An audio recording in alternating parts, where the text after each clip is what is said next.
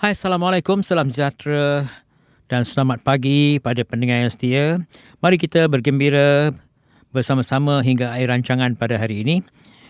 Yang mana dengan lagu-lagu dan berita-berita ringkas pada minggu ini, minggu yang ketiga di bulan Januari, 21 hari bulan bersamaan dengan 28 Jamadil akhir 1444 Hijrah.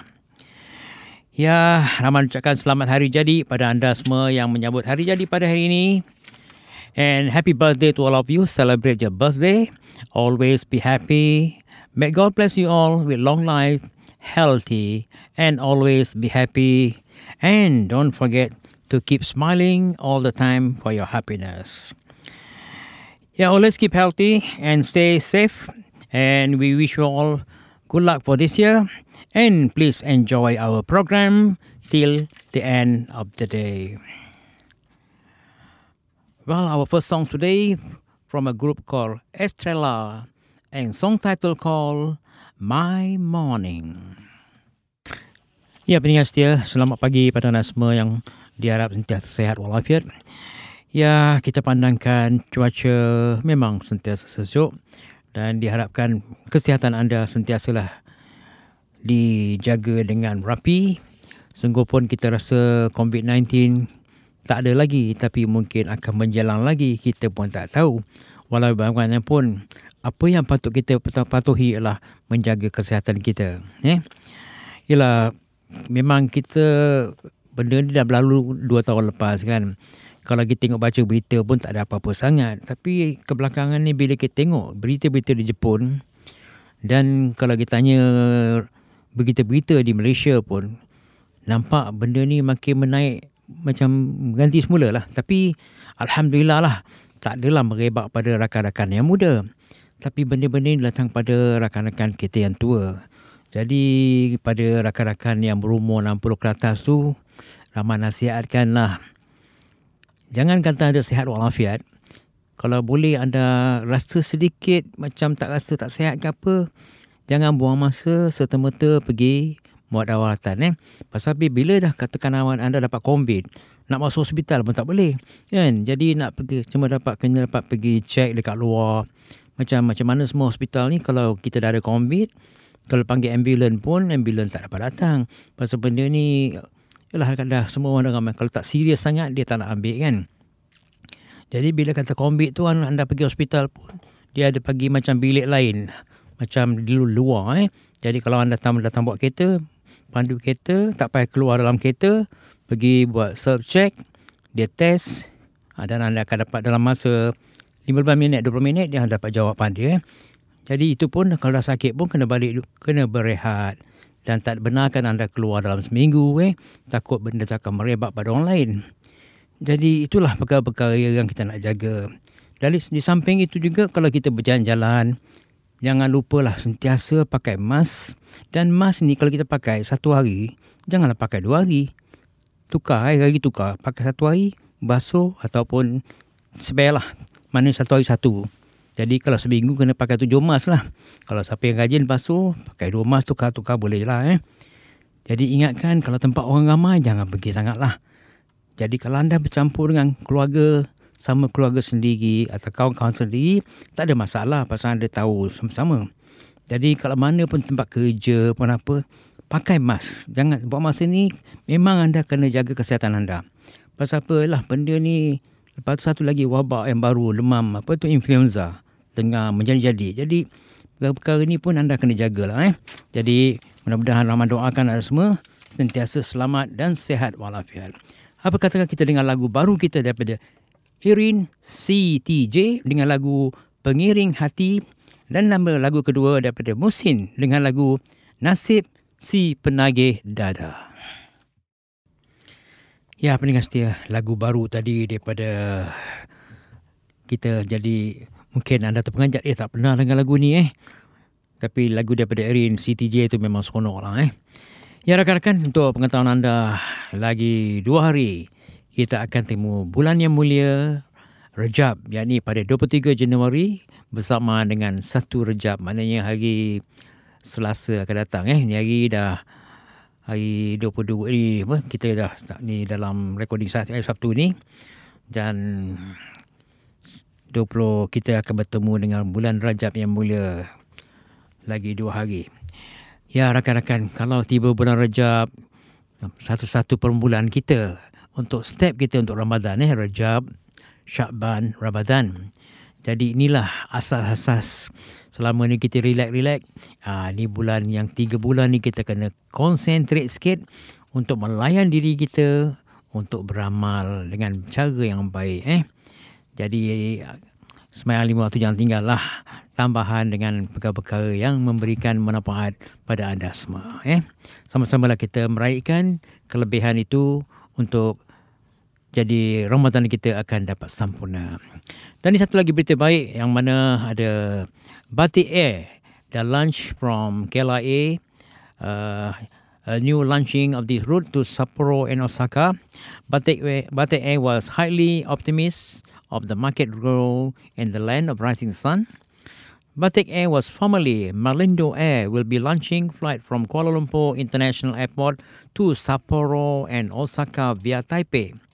And for your information, on January 20th was the first uh, moving on uh, first flight uh, for this year started, and the announcement was made after the recent launch of this four-time weekly flight on the popular Kuala Lumpur Tokyo route, and the new flight are deployed to meet the growing demand for travel between Malaysia and Japan.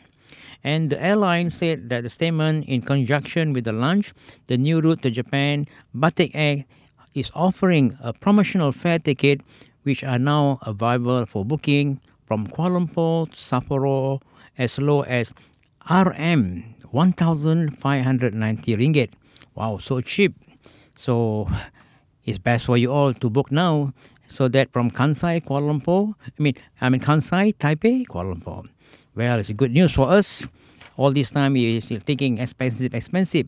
So hopefully we get a chance to go back to Malaysia because last day we had Asia and now we Malaysia Airlines too. Now we have Batik Air. Good story for us. Well, we come back to our next song from Wahida Wasini and from UNIC. UNIC. Let's enjoy this song. Well, since it's Ramadan, eh, no, sorry, it is Rajab month coming up soon for us. So hopefully from now we have more Arabic song to concentrate. Enjoy. Ya, pemerintah pendengar yang bahagia. Balik kita pada topik entertainment hari ini, Ramai nak cerita tentang Dato' M. Nasir yang menasihat kepada generasi muda supaya berusaha lebih dengan mempelajari ilmu dalam muzik yang mana dengan idea dan ilham daripada jiwa mereka sendiri katungan menulis lagu-lagu dengan sendiri dan dengan mengambil lagu mendapat ilham yang jadi lah sebagai seorang penyanyi yang jadi banyak membaca bercampur gaul dan sebagainya. Tak adalah macam suka dengan tidak mengambil lagu-lagu yang telah dicipta oleh artis-artis lama dan veteran yang dahulu dan mengubah cara atau teknik ha, disampaikan. Ini adalah salah sisi undang-undang. Tapi kita pandangkan di Malaysia ni memang tak apa-apa strict sangat tentang undang-undang tu. Jadi kalau uh, perkataan sama atau cara lain dah bukan lagu dia katanya jadi orang boleh gunakan ya. Jadi itu bukan cara yang baik katanya. Sebagai seorang penyanyi atau artis uh, beliau menasihatkan kita banyaklah bercampur gaul uh, bersama-sama orang ramai dan utama pada peminat-peminat kita dan pada peminat eh, jadi kita kalau peminat tu hantar surat jawab eh jadi macam satu cikgu mengajar anak murid. Dengan situ kita dapat ilham daripada rakan-rakan artis-artis itu dengan lebih baik. Eh? Jadi sebagai seorang penyanyi, memanglah mengubati rindu peminat dengan lagu popular mereka. Eh? Jadi suratan takdir akan menendangkan lagu-lagu yang mereka minati. Bagaimanapun, uh, konsert yang diadakan di Singapura bersama mereka semua uh, anggota-anggota asal kerana ada terikat dengan komitmen anggota asal akan beraksi pada masa itu juga. Kalau kita pandangkan penghibur peminat dengan lagu popular terperangkap dalam sinaran masih ada rindu sementara dan juga biarpun nama-nama band-band yang lama tidak kedengaran namun kumpulan-kumpulan yang mengambil selaku vokal masih aktif dan giat berlakon. Memang kami sudah lama tidak menjayakan sebarang persembahan kerana ada saja halangan tapi kami tidak pernah berhenti berlatih katanya. Jadi apabila mendapat undangan kami tidak bimbang kerana sudah sentiasa bersedia untuk menjalankan lagu-lagu tersebut.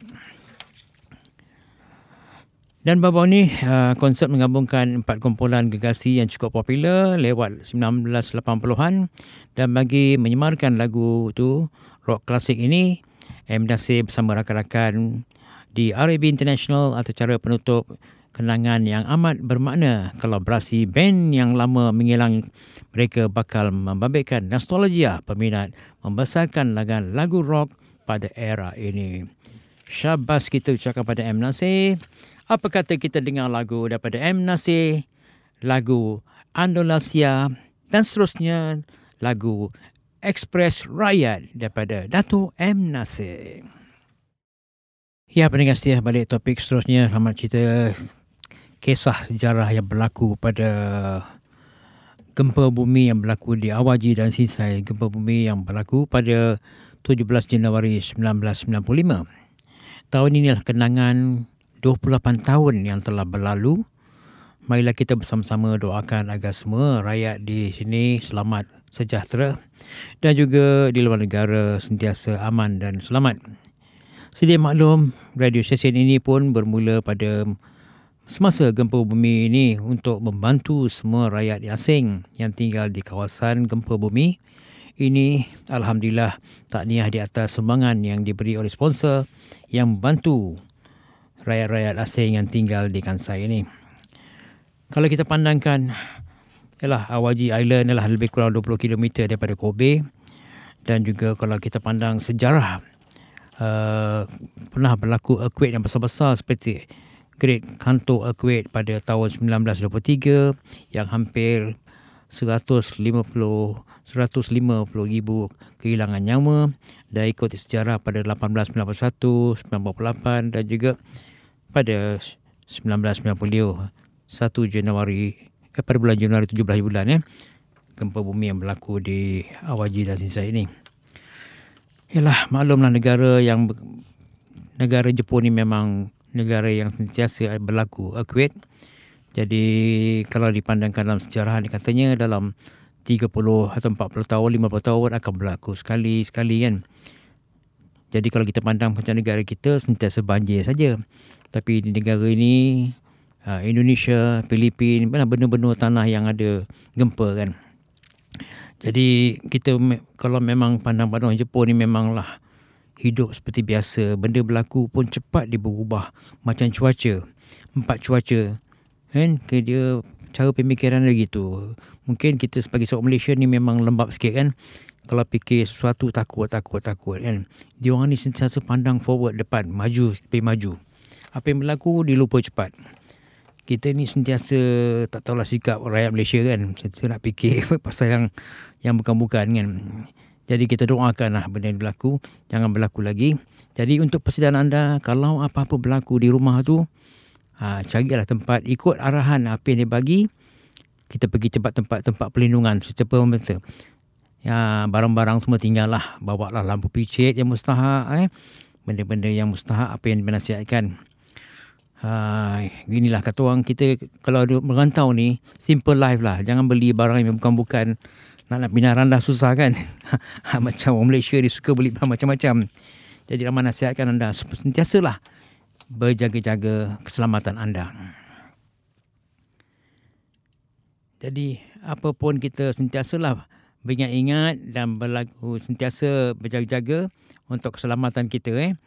Jadi apa-apa pun berwaspada janganlah ingat apa-apa yang untuk keselamatan kita yang mustahil.